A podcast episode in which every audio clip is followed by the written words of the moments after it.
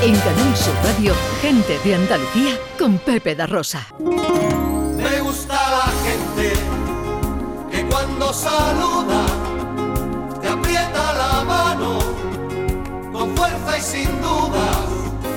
Me gusta la gente que cuando te habla te mira. 11 y 47. Bueno, eh, calentamiento global, temperaturas extremas, consecuencias que tiene el implacable avance del progreso, de la evolución y de los tiempos. Bueno, pues fijaos bien.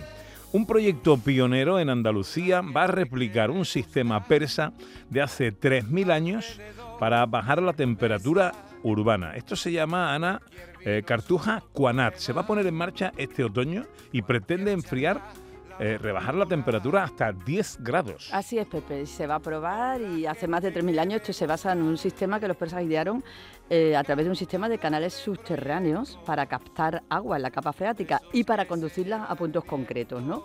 Pero a través de eso descubrieron que se eh, escapaba una especie de corriente de aire frío que conseguía bajar la temperatura. Imagínate, es apasionante. No, no, me parece una cosa alucinante. José Sánchez Ramos es profesor de la Universidad de Sevilla y miembro del grupo Termotecnia. Don José, muy buenos días. Buenos días, ¿qué tal? Encantado de saludarle, amigo. ¿Qué tal está usted? Bien, todo bien, muchas gracias. Bueno, ¿por qué no nos explica, si es tan amable, en qué va a consistir este proyecto pionero? Vale. Pues el proyecto Cartuja Canat, como bien decís vosotros, en lo que se basa al final es en esa recuperación de la vida en la calle. Entonces tiene tres pilares uno de los primeros pilares es intentar que en la calle se, hagan cosas, o sea, no solo a nivel recuperar que los ciudadanos tengan espacios para hacer esas cosas, sino también darle la oportunidad a las empresas de que puedan colocar esos productos que tienen para esa, para esa regeneración urbana. Sin embargo, claro, eh, las ganas de estar en la calle son inmensas, pero es que la calle es un territorio no, no es un territorio muy hostil.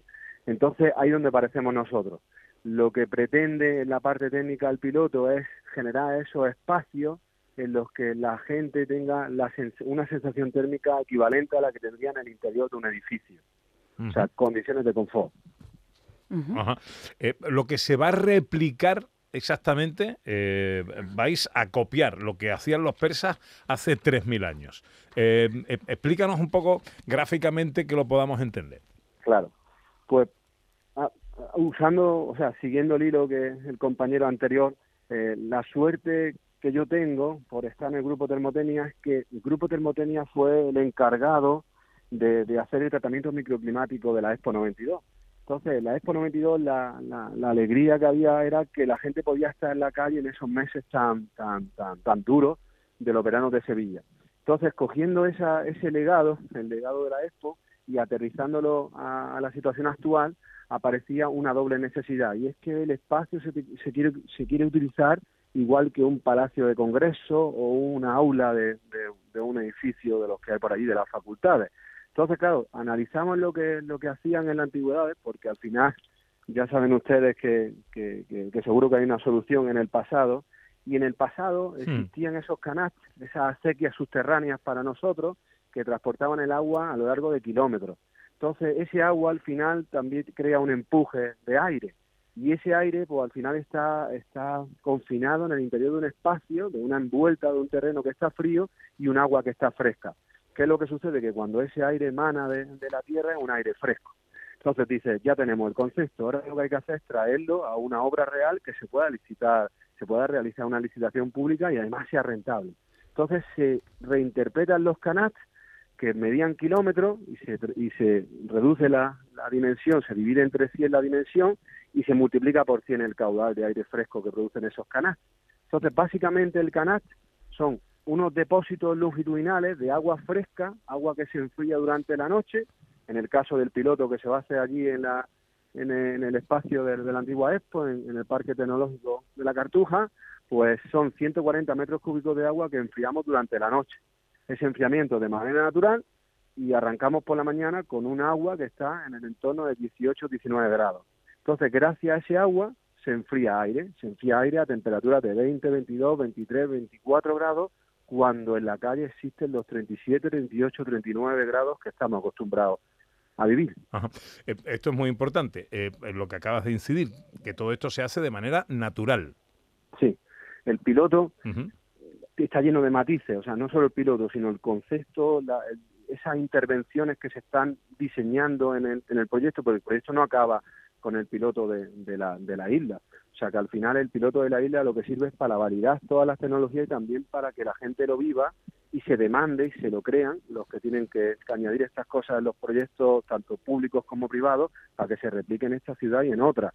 Pero el proyecto está lleno de matices. Los dos, las dos estancias están deprimidas con respecto a la, al nivel del suelo, es decir, que están semienterradas dos metros, es el primer, primer matiz. Entonces ese matiz parece que no hace nada, pero te reduce el caudal de aire que te entraría si estuviéramos sobre, sobre el terreno del orden de un 90%. O sea, si existe un viento en Sevilla de una cierta velocidad, 40 grados, ya sabes que acabas de reducir la cantidad de aire que te entra dentro de esos espacios. Lo siguiente que tienen esos pilotos es que se realiza un tratamiento de, a nivel de cobertura, unas coberturas que nos protegen del sol, pero que no se calientan. O sea, el mensaje es importante porque si vamos a cualquier centro comercial y aparcamos el coche, lo que hay encima del coche es una chapa una chapa que al sol se puede colocar a 80 grados fácilmente, con lo cual estaríamos en temperaturas de radiadores en invierno. O sea, segundo mensaje.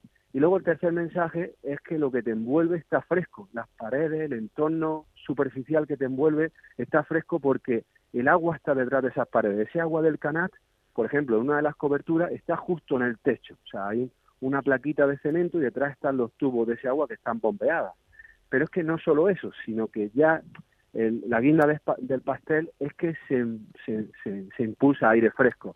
Entonces, claro, fijaos, acabamos de, de lo que tú decías en el mensaje, acabamos de, conseguir que cuando en la calle hay 40 grados la gente esté en condiciones de confort en la calle, en 27 o 28 grados y rodeado de, una, de un entorno que está a unas temperaturas equivalentes, 25 o 26. O sea, estáis hablando de aspirar a reducir más de 10 grados la temperatura con este sistema. Sí, sí. La, el hito es que allí se puede se pueda estar en condiciones de confort, que allí se puede organizar un evento, en el anfiteatro se puedan dar clases en los momentos más duros del verano y la gente esté bien.